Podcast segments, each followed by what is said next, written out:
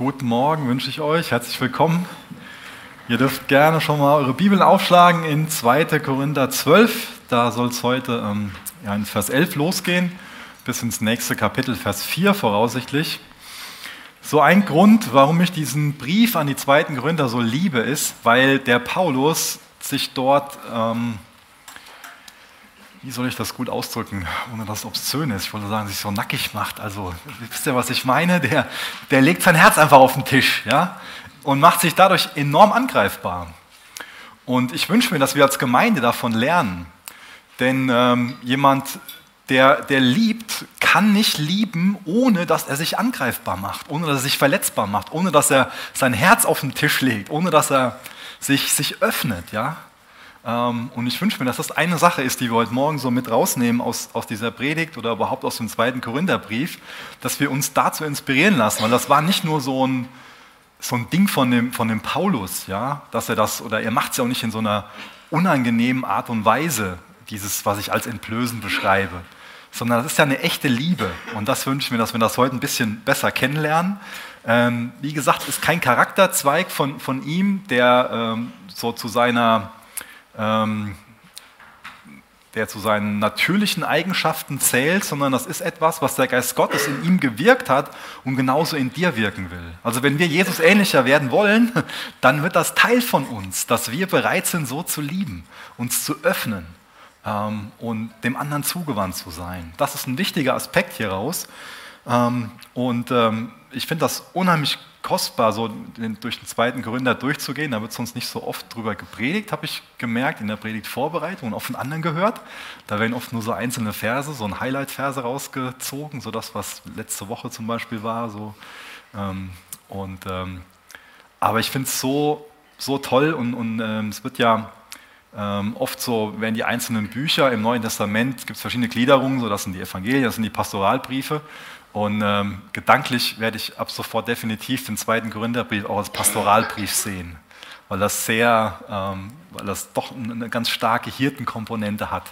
Und das ist auch so ein bisschen Thema von heute Morgen. Ihr lest schon hier vorne Vaterherz, mit auch Hirtenherz sagen können. Ähm, es geht viel darum, ähm, Vorbild zu sein. Es geht um, um, um Leiterschaft. Das ist alles das, was man daraus lernen kann, wie der Paulus mit den Korinthern umgeht. Und das ist ein wichtiges Thema für uns alle. Ähm, das betrifft alle von uns. Ähm, wir sind nicht alle Vater, das weiß ich, aber wir sind alle Leiter. Ähm, vielleicht stockst du jetzt noch so, ja, wo bin ich Leiter? jeder ist in irgendeinem Umfeld Leiter, in irgendeinem Umfeld. Und wenn es deine kleine Nichte ist, die zu dir hochguckt. Ja, und ich glaube, als Deutsche haben wir gerade ähm, wirklich damit zu kämpfen, dass wir immer noch nicht nur so eine Vaterwunde, ist auch so ein Thema, aber dass wir weißt so eine Leiterwunde in uns haben und ein bisschen Argwohn gegenüber Autorität und da sehr schon mal so auf, ja, so ähm, ganz starke Antennen haben. Oder es vielleicht auch sogar übertreiben und alles, was so nach, nach Macht und Autorität riecht, automatisch ablehnen. Ist eine Sache, wie man sein kann. Ich weiß nicht, ob das gut ist, so zu sein. Dann ist man auch eingeladen, Heilung zu empfangen, um mit Leiterschaft gut umzugehen. Aber uns allen soll klar sein, wir sind auch selbst Leiter. Und es ist eine Sache, einfach nur herzugehen und zu sagen, die anderen machen es falsch. Und wir werden immer viele Menschen finden, die ihre Leiterschaft falsch ausüben. Das wird so sein. Das wirst du auch bei uns in der Gemeinde erleben, dass mal Leiterschaft falsch ausgeübt wird. Pastoren leben Leiterschaft falsch aus, Älteste, Politiker in der, Lehr in der Schule Lehrer ähm, werden, werden, ungerecht sein und schlechte Vorbilder als Leiter sein. Ähm, auf allen Ebenen ist Versagen da.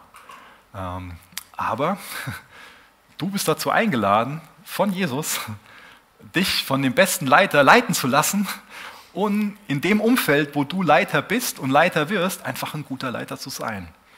Das ist die Einladung heute Morgen.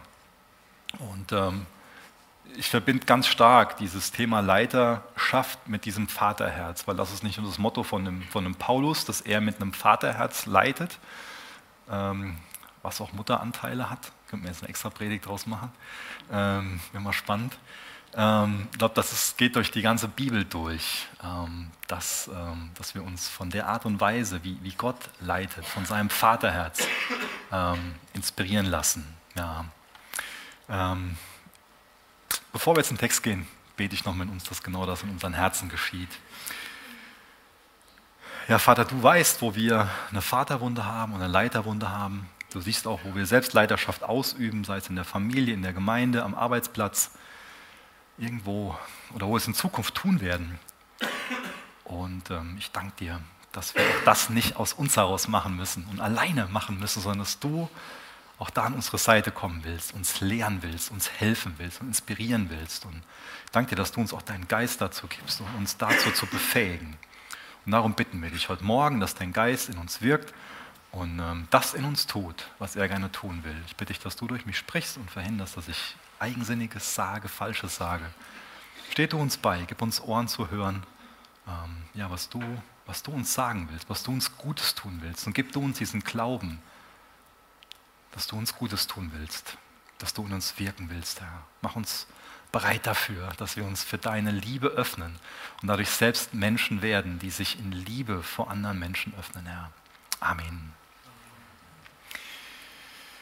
Ja, wir lesen in Gottes Wort 2. Korinther 12, Vers 11 bis Vers 13 den ersten Teil. Ich habe mich wie ein Narr aufgeführt, sagt er von sich selbst. Ja. Und ihr habt mich dazu gezwungen.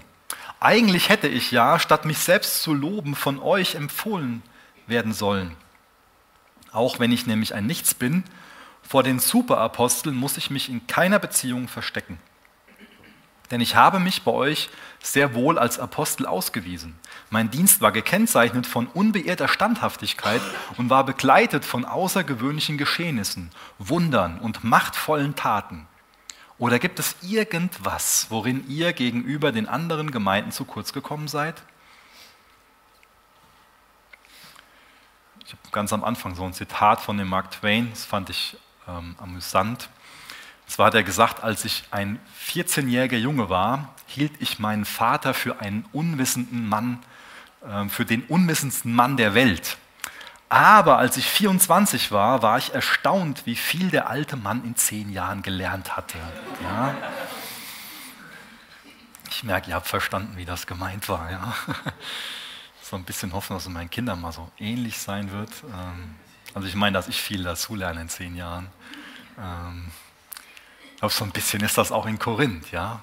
Paulus ist der Gemeindegründer da und äh, hat viele von denen zum Glauben geführt, ist der geistige Papa von denen, hat denen beigebracht, was es wirklich bedeutet, Jesus nachzufolgen, Jesus zu lieben. Und dann kommen so ein paar Wanderprediger da in die Gemeinde und fangen an, ganz andere Dinge zu, lehr zu, zu lehren, ja, werden auch oft diese Superapostel genannt. Die sind ganz geschmeidig und haben so ein, ja, so reden so plumig, haben so ein beeindruckende Art und Weise aufzutreten und irgendwie lassen sich die Korinther äh, mitreißen und ähm, nach und nach ist der Paulus nicht mehr ihr geistlicher Papa, von dem sie sich echt was, was Gutes mitgeben lassen, ähm, sondern er wird zu so einem unwissenden Bauern, auf den sie herabschauen. Ja. Dieser, dieser Wandel in, in, ihrer Einstellung, in ihrer Haltung dem Paulus gegenüber, der ähm, hat da stattgefunden. Und dadurch sieht sich jetzt der Paulus gezwungen, mit diesen Superaposteln ja, sich so zu vergleichen. Und ähm, das macht er und kommt zu dem Schluss, dass er die in allen Bereichen in Schatten stellt. Hoffentlich werden das die Korinther bald erkennen, dass er nur ihr Bestes im Sinn hat, dass es wirklich nur so um ihm, um, um ihr Wohl geht. Ja. Ganz ganz wichtig, dass der Paulus es nicht macht, um sich selbst darzustellen, sondern er macht das alles, ähm, weil, weil die Korinther ihm wirklich so am Herzen liegen. Das ist sein Beweggrund. Es wäre jetzt falsch, wenn er sich einfach nur verteidigen würde und es geht ihm um sich selbst, um seine eigene Ehre. Ja? Das wäre eine schlechte Intention. Aber es geht ihm ja absolut um das Wohl der Korinther, weil er noch einen Auftrag auch hat an ihn, weil Gott ihn dazu beauftragt hat. Und weil er sieht, dass die Korinther so in die Irre geführt werden.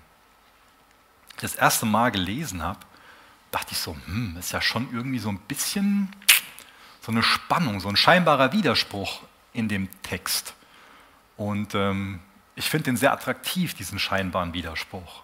Vielleicht ist, es, ist euch das auch aufgefallen, dass der Paulus auf der einen Seite von sich selbst sagt, dass er ein Nichts ist. Ist ja schon eine krasse Aussage. Und trotzdem stellt er die Superapostel in den Schatten. Ich mir, hä? Wie kann denn jetzt nichts jemand in den Schatten stellen? Ja? Wie, was, wie ist es denn so zu verstehen? Ähm, ich finde das, find das toll, was der Paulus für eine, für eine Haltung hat. Auf der einen Seite macht er schon so auf die Qualität von seinem Dienst aufmerksam. Auf der anderen Seite sagt er, dass er ein Nichts ist.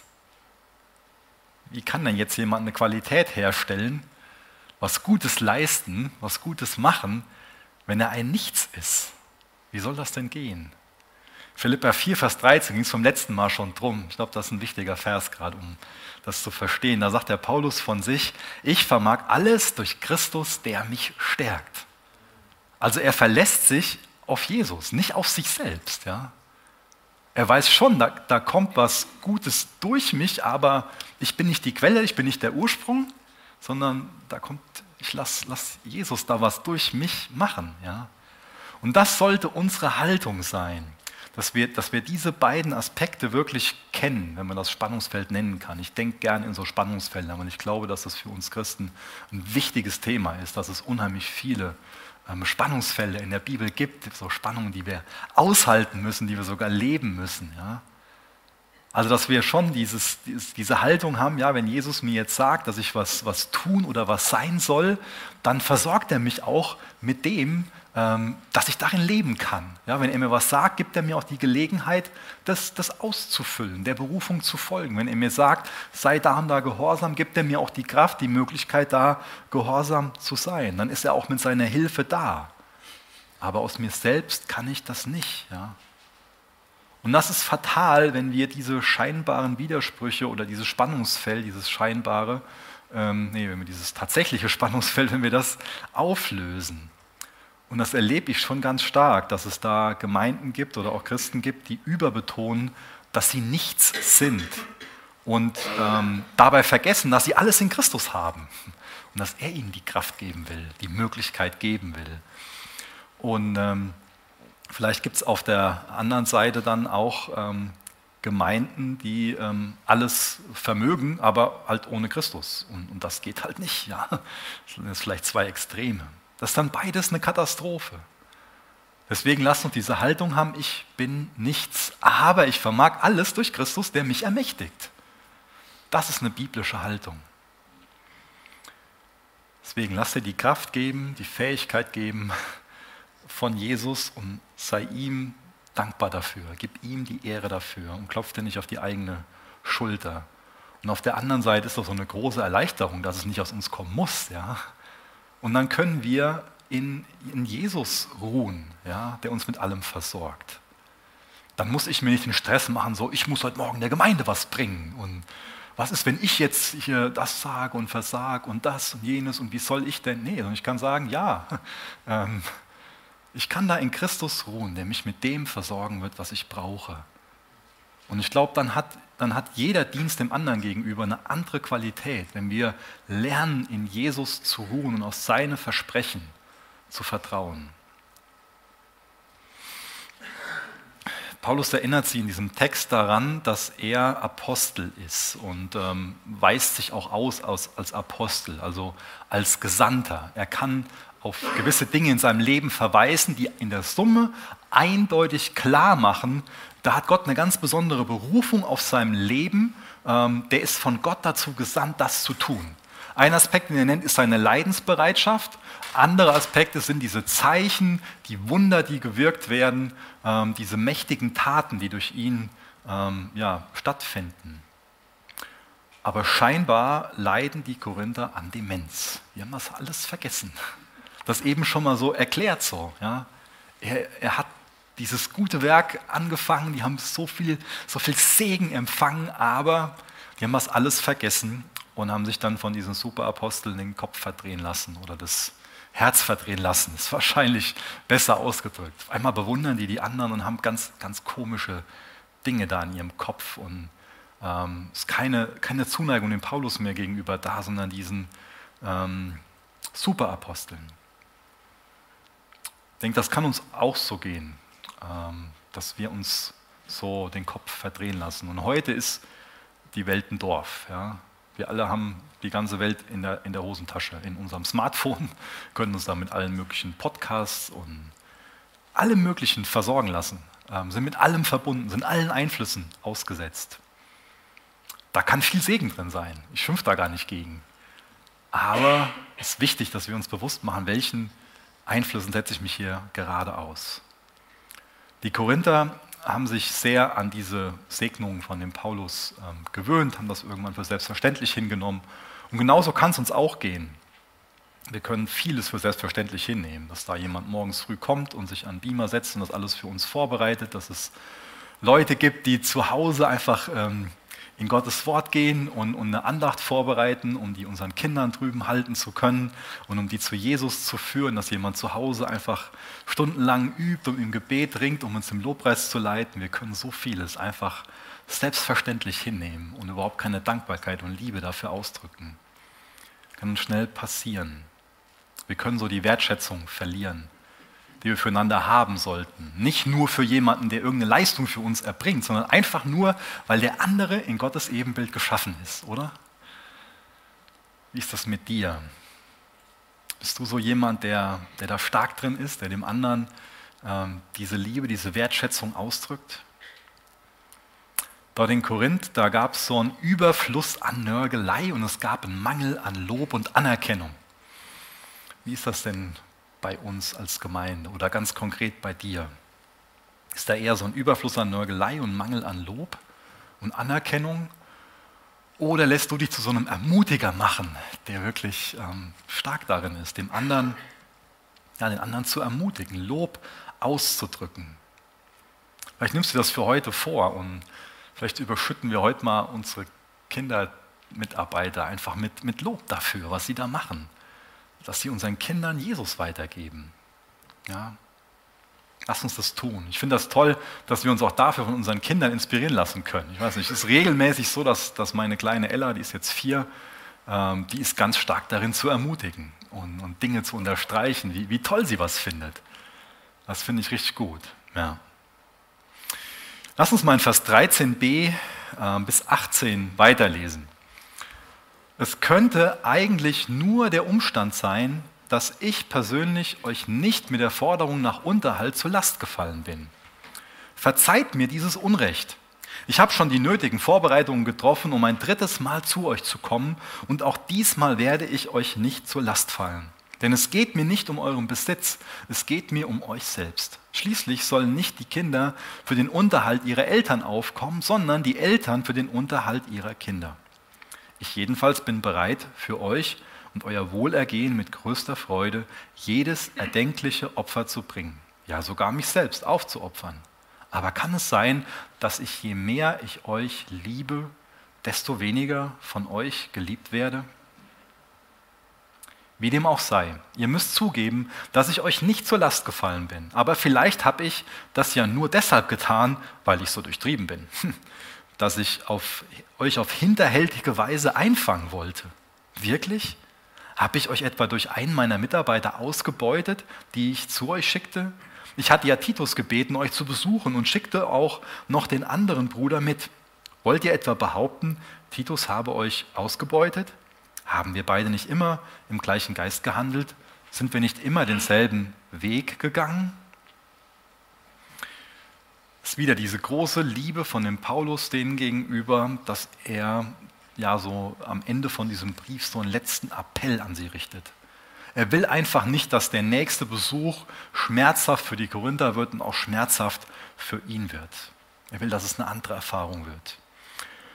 Und ich finde es super, wie er sich verhält. Also er hat ihnen gegenüber so sein Herz geöffnet, er hat sich selbst erklärt, er hat die ganzen Anschuldigungen beantwortet, ist er darauf eingegangen der hat auch keine ähm, eigensinnigen Ambitionen. Es geht ihm nicht, dass er da irgendwie großen Ruhm von denen erhält. Es geht ihm auch nicht darum, dass er irgendwie da von denen mit, mit Geld zugeschüttet wird, dass er sich da irgendwie dran bereichert, sondern immer wieder unterstreicht er das und zwar auch mit, mit großer Glaubwürdigkeit. Ja? Nicht nur ein blumiges Wort, sondern er streicht es mit einer großen Glaubwürdigkeit, dass er zu ihnen kommt, zu ihrem Nutzen.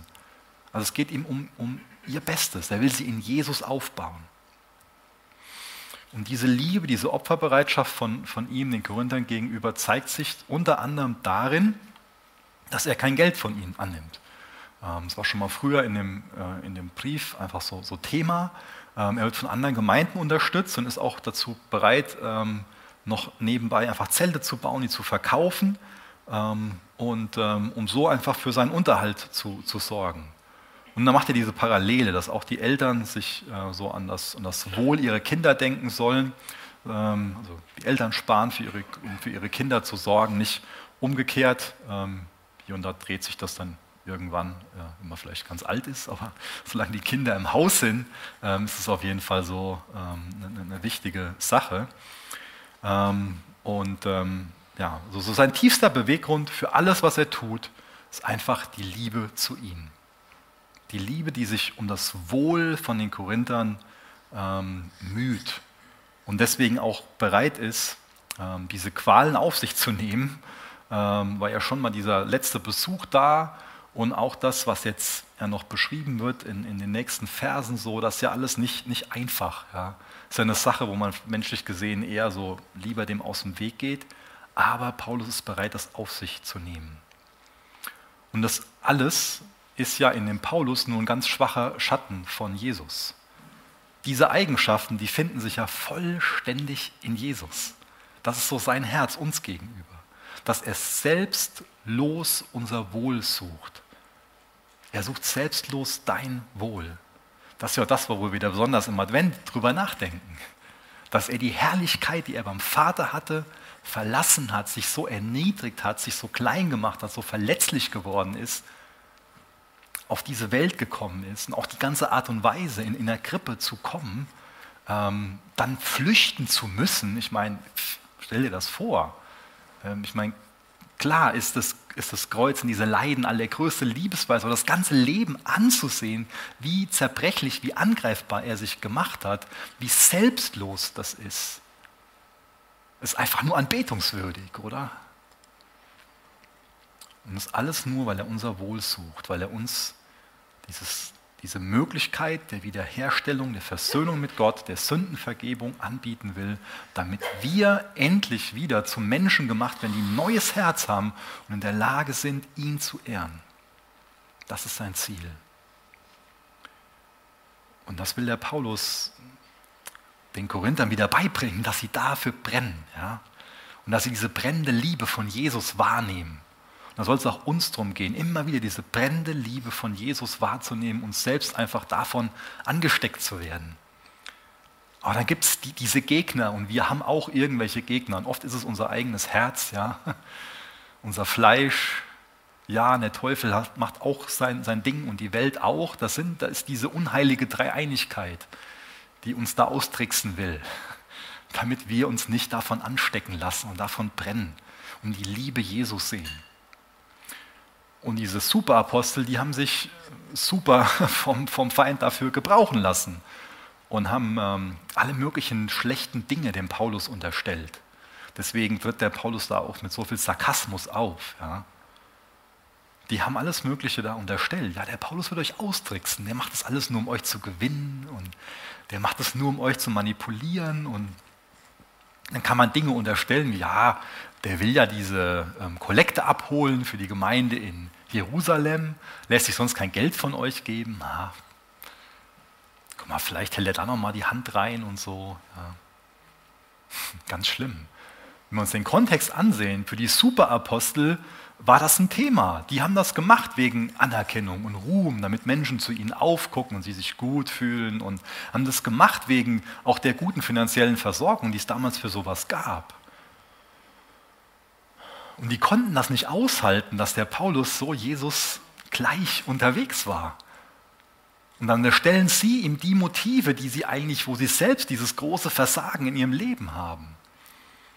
Und das sind nicht nur die Superapostel, wir selbst können genauso sein, dass wir anfangen, über die Motive irgendwie selbst nachzudenken. Das fängt ja oft klein an. Gell? Dann, dann ähm, ist man durch irgendwie was verletzt oder enttäuscht und dann schleicht sich da was in unser Herz ein und dann denkt man sich, ja, der hat das Motiv und dann ähm, kommt der Gedanke häufiger und irgendwann dann sagt man das bei einer Freundin, bei einem Freund und dann, ah, und dann irgendwann wird es immer größer so. Ja? So ist es oft mit diesen sündigen Gedanken. dass die immer mehr Gestalt gewinnen und zu hässlichen Monstern werden, auf Deutsch gesagt. Und dann passiert so viel Schlimmes, wie, wie in dieser Gemeinde in Korinth passiert ist. Es ist heute im Endeffekt sind das die gleichen Zahnräder noch, die ineinander greifen und dann dafür sorgen, dass da so viel, so viel kaputt geht im Reich Gottes. So viel Leid da entsteht. Das ist alles menschengemacht. Wir können da sehr grausam sein mit, mit unseren Mitmenschen. In der Art und Weise, wie wir über sie reden, wie wir den Charakter in Schmutz ziehen. Kommt Paulus später nochmal zu. Nicht nur der Paulus selbst hat sich so vorbildlich verhalten, sondern er kann das auch von seinen Gefährten sagen, von dem Titus und von dem anderen Bruder. Das wissen die Korinther doch. Die haben doch auch die, die Mitarbeiter von dem Paulus erlebt. Und dann sagt Paulus diesen krassen Satz, wo ich eben extra langsamer gelesen habe, weil ich echt mir wünsche, dass es eine Wirkung auf uns hat. Paulus sagt denen, je mehr ich euch liebe, desto weniger werde ich geliebt. Ja fatal. In den Worten liegt ganz viel Schmerz, glaube ich, ganz viel, ganz viel Schmerz. Was macht denn dieser Schmerz, den der Paulus da empfindet, mit ihm? Finde ich interessant, darüber nachzudenken. Aus dem Grund, weil ich weiß, was Schmerz, was eine Verletzung ähm, mit mir machen kann. Oder ich muss Verantwortung dafür übernehmen. Also weil ich weiß, was eine Verletzung oder Schmerz, den ich empfinde, was, was ich daraus schon mal mache. Ja? Unser Herz ist ja immer so gepolt, dass wir dann gern dem anderen mehr wehtun wollen. Beim Paulus ist das, ist das anders. Ich finde seine Reaktion so toll. Der setzt sich weiterhin für sie ein, für die Beziehung. Der zieht sich nicht zurück, baut keine Mauer auf, schlägt auch nicht zurück, sondern weiterhin, er hat er hat's Herz offen. Er ist weiterhin verletzlich.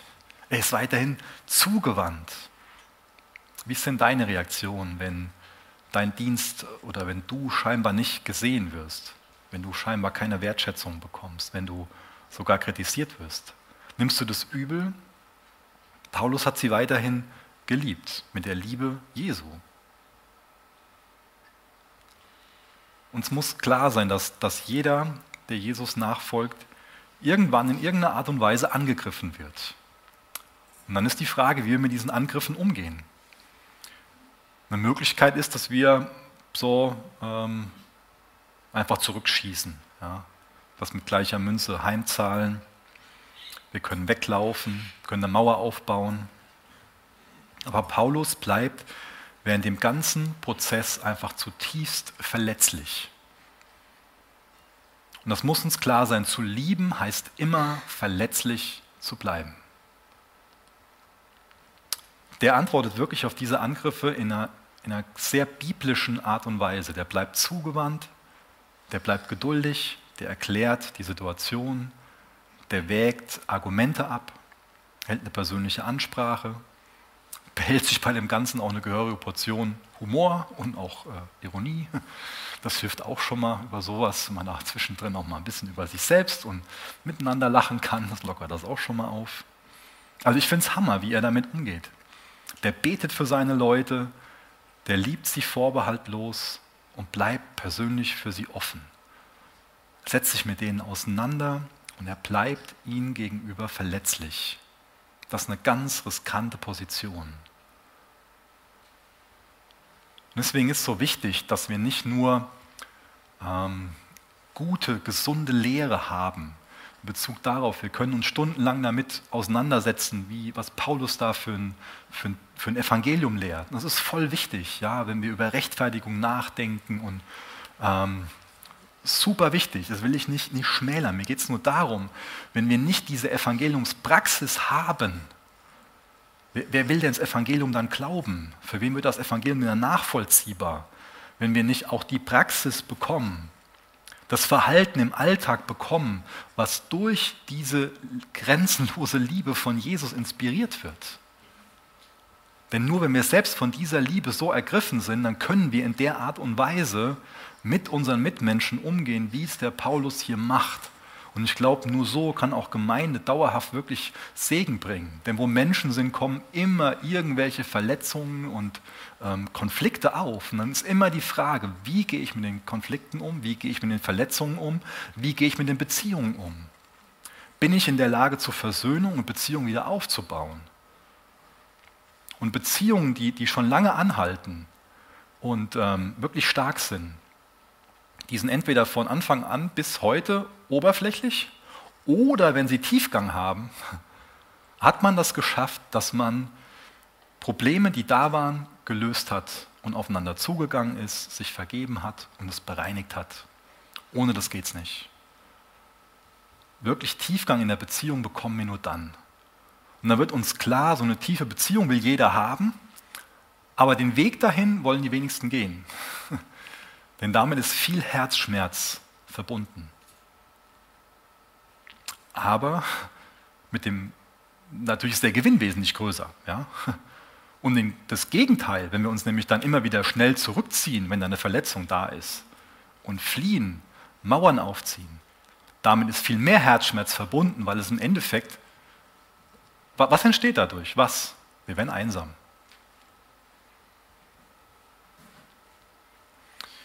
Deswegen lass dich dazu einladen, bewusst diesen Herzschmerz durchzumachen, damit Beziehungen an Tiefe gewinnen, aber du nicht einsam bist, sondern in einer guten Gemeinschaft Jesus dienen kannst. Vers 19 bis Vers 21. Wahrscheinlich denkt er schon die ganze Zeit, wir würden euch nur schreiben, um uns vor euch zu rechtfertigen. Nun, was wir sagen, sagen wir in der Verantwortung vor Gott und in der Abhängigkeit von Christus. Und bei allem, was wir tun, liebe Freunde, geht es nur darum, euch in eurem Glauben voranzubringen. Ich fürchte nämlich, dass ich euch, wenn ich komme, möglicherweise so antreffe, wie ich es mir nicht wünsche, und dass dann auch ihr mich so kennenlernt, wie ihr es euch nicht wünscht. Hm. Ich fürchte, dass ich mich bei euch womöglich, ich fürchte, dass mich bei euch womöglich Streit und Rechthaberei erwarten, Wutausbrüche, Rivalitäten, Verleumdungen, abfälliges Reden hinter dem Rücken der anderen, überhebliches Gehabe und Missstände aller Art. Ich fürchte, dass mein Gott mich, was meine Beziehung zu euch betrifft, bei meinem Kommen ein weiteres Mal demütigt und dass ich beschämt und traurig sein werde, weil so viele bis heute nicht mit ihren alten Sünden gebrochen und sich nicht von ihrer schamlosen, unmoralischen, ausschweifenden Lebensführung abgekehrt haben. Vielleicht hat so eine laute Minderheit in Korinth, das müssen wir auch immer wieder im Hinterkopf haben, das ist oft so ein Thema, dass nicht das, was man laut aus einer Gemeinde hört, auch die Mehrheit betrifft, sondern in Korinth war es so, da gab es eine, eine, laute Minderheit und die hat ähm, auch diesen Argwohn nochmal mehr gepusht und auch davor gewarnt, so ja, wenn der Paulus kommt, da gibt es nur neue Probleme. So, ja. Dabei ist das Gegenteil der Fall. Der Paulus kommt als Problemlöser. Das wird schon mal so unterstellt, wenn Menschen den Finger in die Wunde legen und eine Sache auch in einer guten Art und Weise angehen. Natürlich können Menschen auch auf Sünde in einer ganz unbiblischen Art und Weise eingehen. Das ist definitiv so. Und ich glaube, auf der Seite ist auch viel, gab es auch schon viele Probleme. Und äh, gerade dann, wenn es auf einer Seite viele Probleme gibt, gab es oft die Reaktion und immer noch die Gefahr der Reaktion, dass man auf der anderen Seite vom Pferd fällt. Auch das ist wichtig, das im Hinterkopf zu haben. Also, Sünde kann nicht unter den Teppich gekehrt werden. Sünde muss angesprochen werden. Da gibt es Dinge in Korinth, die müssen angegangen werden. Die müssen gelöst werden.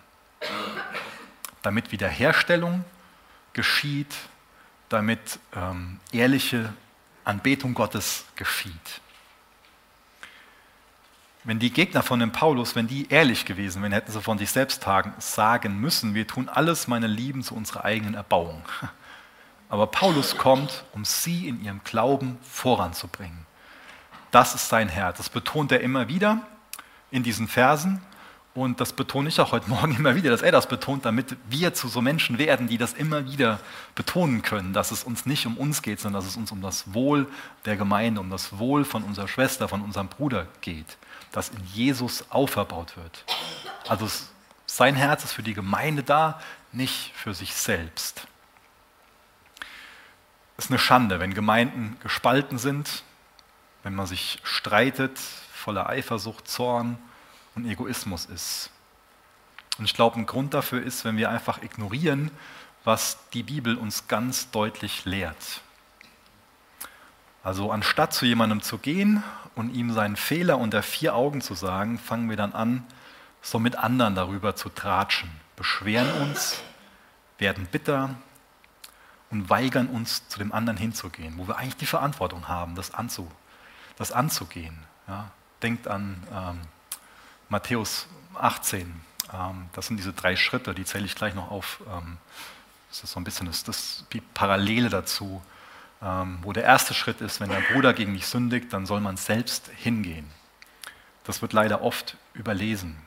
Dann geht man zu anderen und die Sache wird wesentlich größer, als, als es gut ist. Mehr Leute werden involviert, wissen davon und so. Aber die eigene Verantwortung ist es, den Mund persönlich bei Gott aufzumachen, vor anderen zu verschließen und zu der Person hinzugehen, wo das Problem besteht, damit man es unter vier Augen klären kann, in einem ganz sicheren, kleinen Rahmen. Das ist, das ist erstmal das Ding.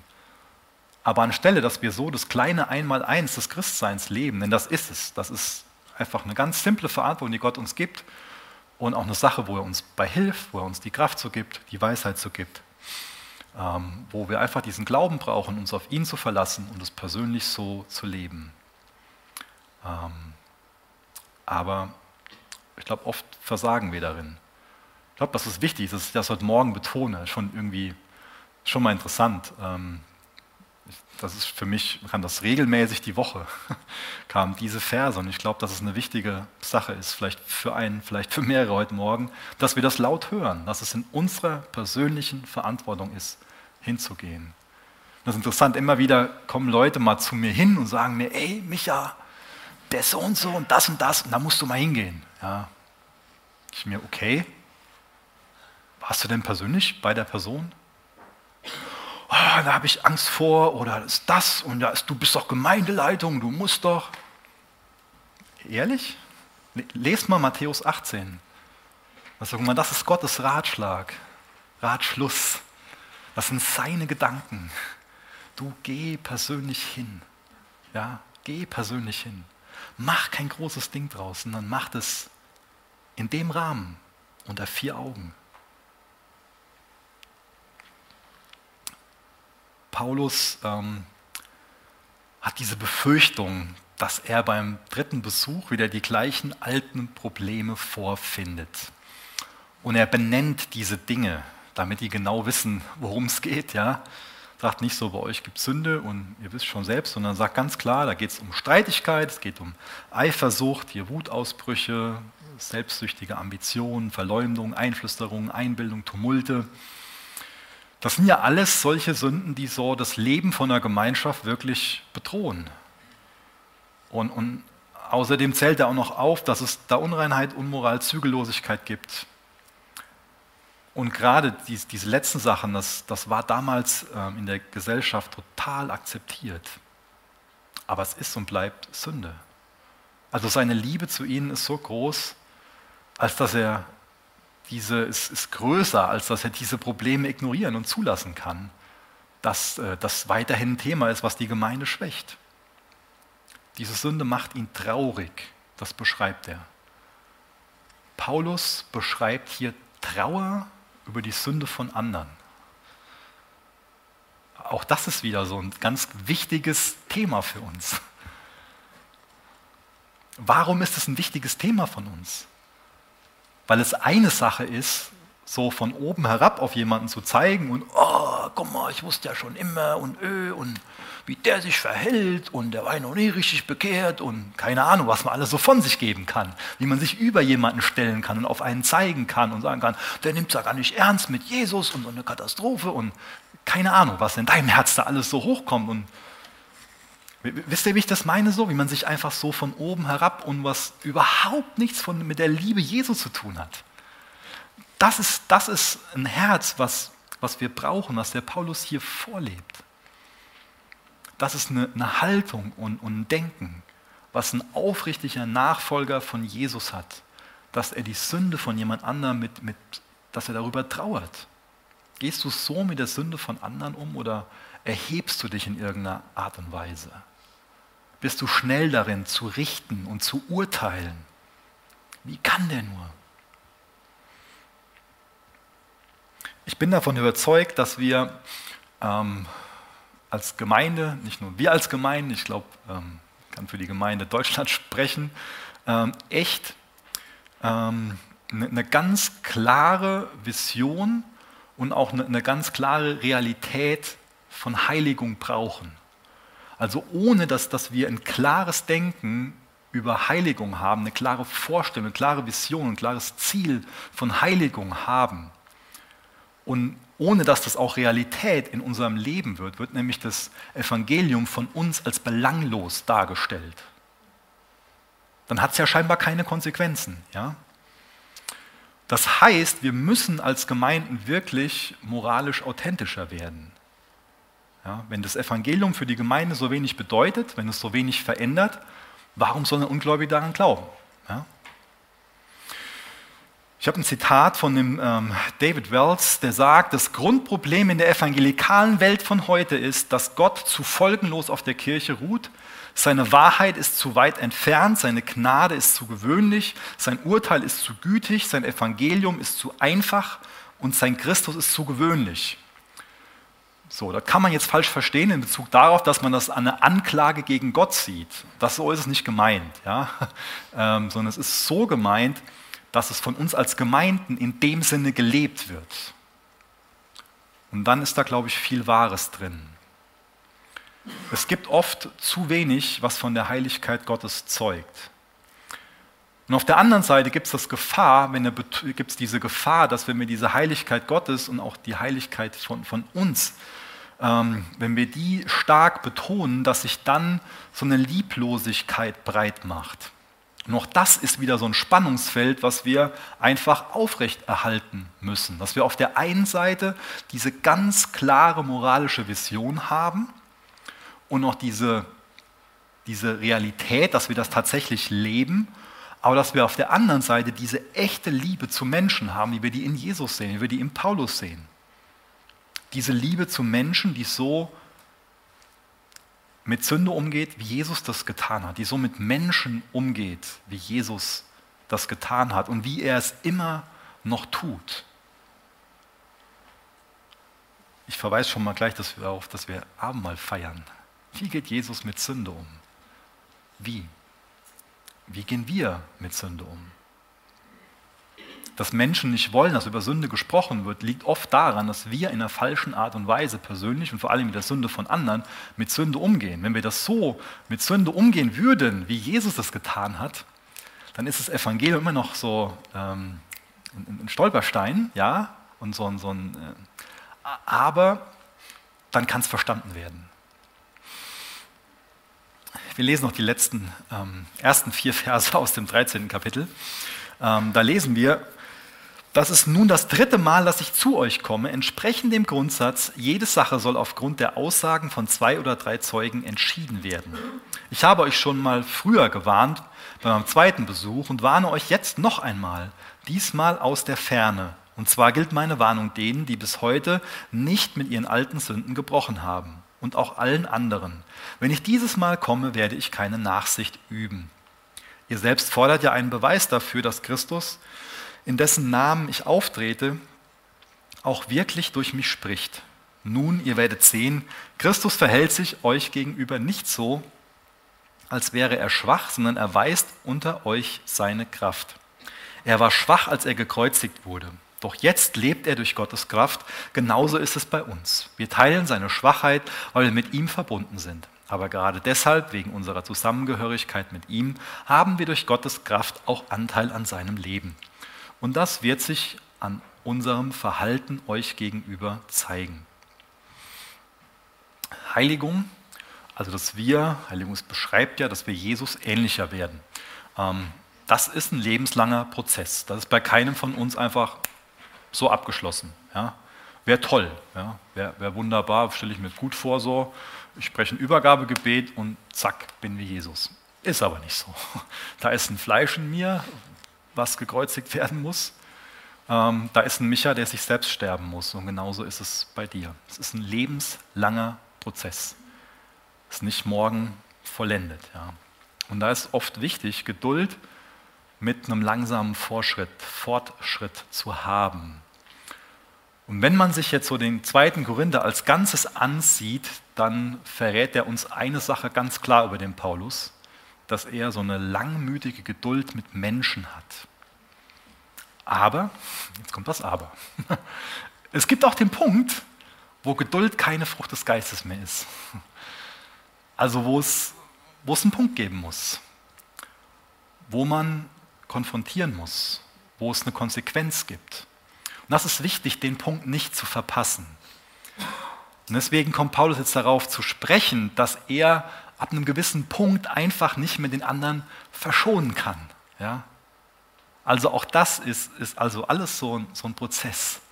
Da ist auch viel, deswegen, dass auch, auch diejenigen, die sich, die sich dann von außen mit einer Person äh, befassen, wie jetzt hier der Paulus mit den Korinthern, das ist auch ein, ein Prozess, wo, wo, Zerbruch passieren muss, ja, wo auch bestimmt im Inneren eine Achterbahnfahrt ist, wo, ich, wo man auch bei dem Paulus ja sehen kann, dass der nicht durchgeheiligt ist, sondern wo auch bei ihm schon mal Dinge hochkommen. Ja. Aber er ist in dieser Beziehung mit Jesus, wo er das alles gut verarbeiten kann wo er immer wieder für die betet und dadurch eine gute Sicht auf sie bekommt, wo er in Gottes Wort ist, wo Gott zu ihm spricht, auch ihn korrigiert und wo man dann als jemand, der selbst korrigiert wird, anderen dabei helfen kann, dass die sich korrigieren lassen. Aber jetzt kommt dieser Punkt mit diesem Verschonen. Was, was heißt das denn? Jetzt komme ich auf Matthäus 18, Vers 15 bis 20 ähm, zu sprechen. Ich glaube, dass der sich auf diese Tatsache beruft, dass es dann irgendwann auch diesen ähm, dritten Schritt gibt. Der erste Schritt, habe ich ja schon mal beschrieben, ist der, zu jemandem persönlich hinzugehen und ihm einfach unter vier Augen so den Fehler zu benennen, äh, miteinander zu sprechen. Ähm, nicht nur mit dem Ziel, also gar nicht mit dem Ziel, anderen abzuschießen, also so, du hast, du, sondern natürlich mit diesem vergebungsbereiten Herzen, um wirklich wiederherzustellen. Aber es kommt vor, dass dann die andere Person nicht auf einen hört und ähm, nicht zu Sinnen kommt, sondern den Fehler nicht bekennt und wieder machen will, weiter in, in diesem sündigen Muster verharren will. Und wenn die Person ähm, so ist, dann ähm, sollen wir eine andere Person oder zwei andere Personen mitnehmen, ja, damit Zeugen einfach da sind. Und auch das ist dann noch nicht die ganze Gemeinde und irgendwie wahllos, sondern das sind dann zwei, drei Personen, mit denen man darüber spricht, die das auch, es geht nicht darum, die besten Freunde zu nehmen, die man hat, ja, sondern ähm, geht es auch da schon um, um, äh, um einen guten Rahmen, ähm, ohne das im Detail jetzt zu erläutern. Ähm, aber es geht auch da wieder um diese Wiederherstellung. Es geht um Vergebung, um Vergebungsbereitschaft. Und wenn das nicht funktioniert, dann sagt er, okay, dann muss es vor die Gemeinde gebracht werden und dann kann es auch ähm, zu einem Ausschluss aus der Gemeinschaft kommen. Und auch da wird es vor die Gemeinde gebracht, nicht um jemanden zu entblößen, sondern um jemanden wiederherzustellen, damit sich die Gemeinde dafür einsetzt. Aber es kann dann diesem, zu diesem Punkt kommen, dass es zu einem, zu einem Ausschluss kommt. Und auch da ich, will ich auch ein bisschen einschränken. Ich denke, es gibt auch Dinge, die man als Gemeindeleitung oder als eine kleinere Gruppe in der Gemeinde klären kann, dass nicht alles vor die ganze Gemeinde muss. Das mag, mag nicht immer weise sein. Aber Paulus sagt jetzt in Bezug auf die Dinge, die er da anspricht, dass, ähm, wenn er denn jetzt zu ihnen kommt, dass er das dann öffentlich machen wird. Und dann soll die Gemeinde halt ähm, miteinander versuchen, ähm, dass man da wieder auf den richtigen Weg kommt. Und er verweist immer wieder darauf, dass man sich geordnet mit dieser Sünde auseinandersetzen und befassen muss. Da muss es wirklich Fakten geben, nicht nur einfach Gerüchte. Ja. Das heißt, jede Anschuldigung muss einfach durch Aussagen von zwei oder drei Zeugen bestätigt werden.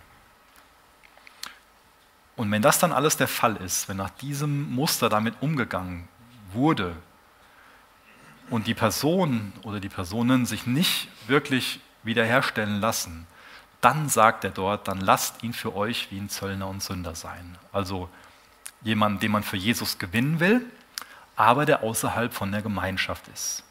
Und dann ist auch das Vertrauen da, Gott wird in dem Leben ähm, wirken. Und das ist oft ein, ein langer schmerzhafter Prozess. Ähm, dann soll man die Person Gott überlassen. Und das tut oft weh. Gott geht nach. Das wird oft immer so blumig ausgedrückt, dass Jesus nachgeht. Aber gerade in so einer Sache ist es oft ein schmerzhafter Prozess, weil es um Zerbruch geht. Weil das das Einzige sein kann, wie eine Wiederherstellung da äh, geschehen kann. Dass ein Zerbruch über die Sünde, über den eigenen Zustand, über das Verhalten entsteht. Und oft, wenn es um das Thema geht, ist dann da jetzt Schluss. Aber da darf nicht Schluss sein. Weil das Ziel ist ja immer noch Wiederherstellung. Und ähm, das ist ja auch für uns als Gemeinde wichtig, wie gehen wir denn mit so Situationen um? weil wir haben auch in der Vergangenheit schon Situationen gehabt, ähm, wo wir so, ähm, das so leben mussten. Ähm, und ich muss nochmal an Lukas 15 denken. Äh, es ist nicht so, dass es in Lukas 15 um Gemeindezucht geht, aber es geht in, einem, in diesem Gleichnis von den verlorenen Söhnen ähm, zumindest um Wiederherstellung, um Versöhnung. Und das würde ich mir für uns wünschen, dass wir einfach äh, im Endeffekt, wenn wir sowas machen, immer äh, so ein Barbecue im Sinn haben. Ja, hört sich jetzt doof an, aber ich hoffe, ihr versteht, wie ich das meine. Also unser Ziel muss es immer sein, am Ende Kalbfleisch zu grillen. Ja? Ähm, wisst ihr, wie ich das meine?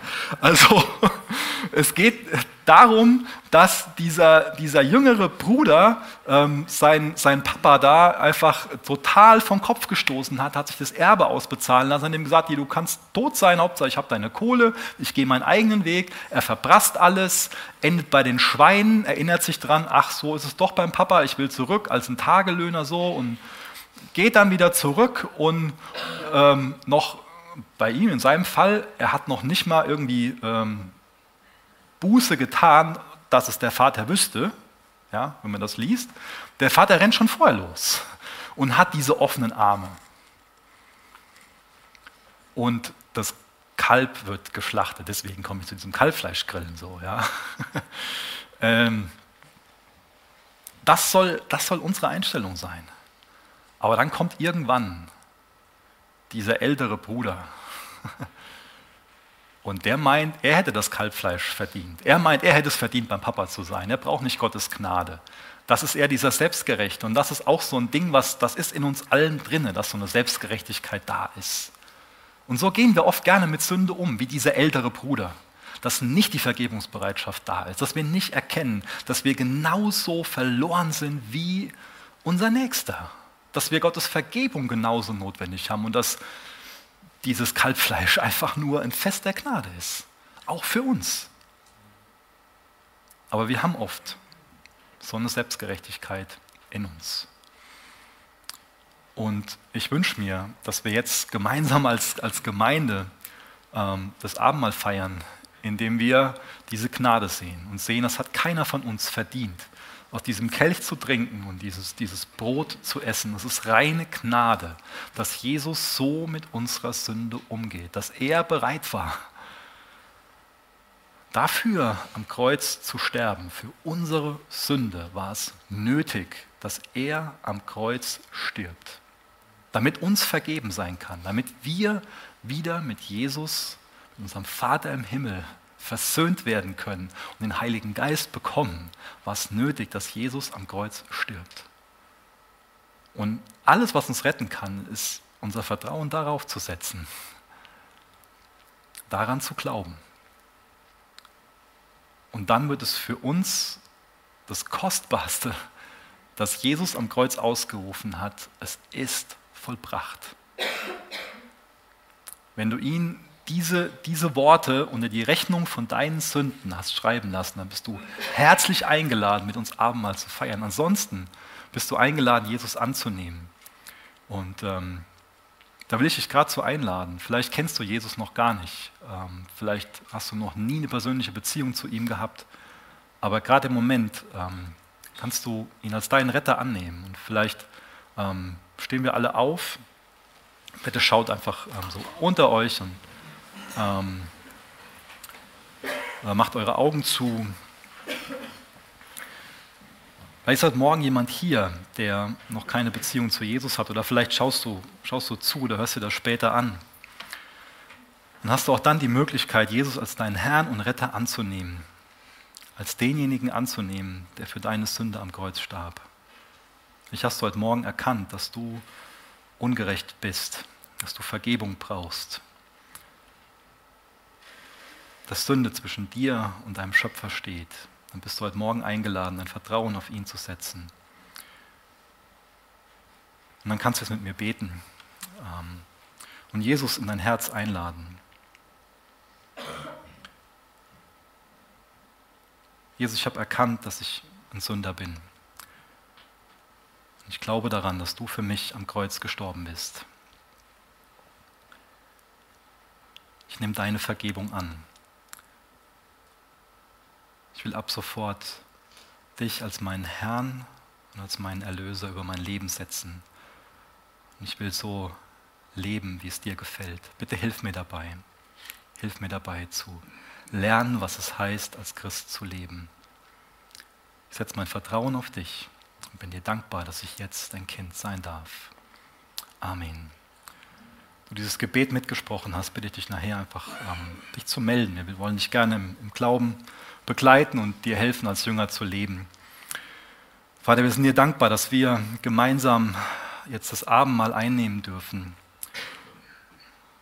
Jesus, wir preisen dich dafür, dass du bereit warst, so mit Sünde umzugehen. Du hast nicht auf uns herabgeschaut und einfach nur den Kopf geschüttelt, sondern du hast Mitleid gehabt und dir ist klar geworden, das Einzige, was uns helfen kann, ist, wenn du dich hingibst für uns, wenn du dich opferst für uns, wenn du einer von uns wirst, wenn du Mensch wirst, ein sündloses Leben lebst, um dann ein sündloses Opfer zu sein Jesus, wir rühmen dich dafür, dass du bereit warst, diesen Weg zu gehen. Wir beten dich dafür an.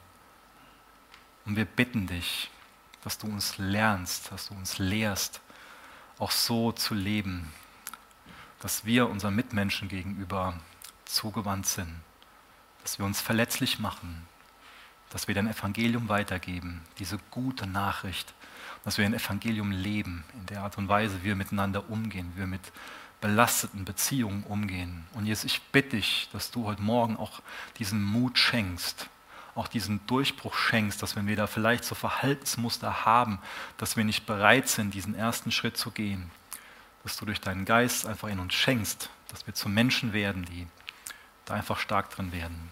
Aber ich bitte dich auch echt um Vergebungsbereitschaft. Ich bitte dich, dass du das alles, was von diesem älteren Bruder in unseren Herzen steckt, dass du das wegnimmst, dass du das zerbrichst, dass du uns ja, unsere Selbstgerechtigkeit wegnimmst und schenkst, dass wir aus deiner Gnade leben, Herr. Amen.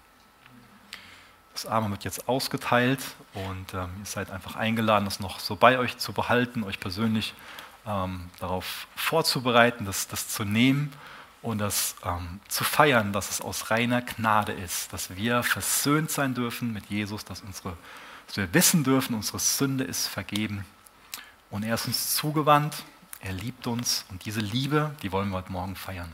Amen.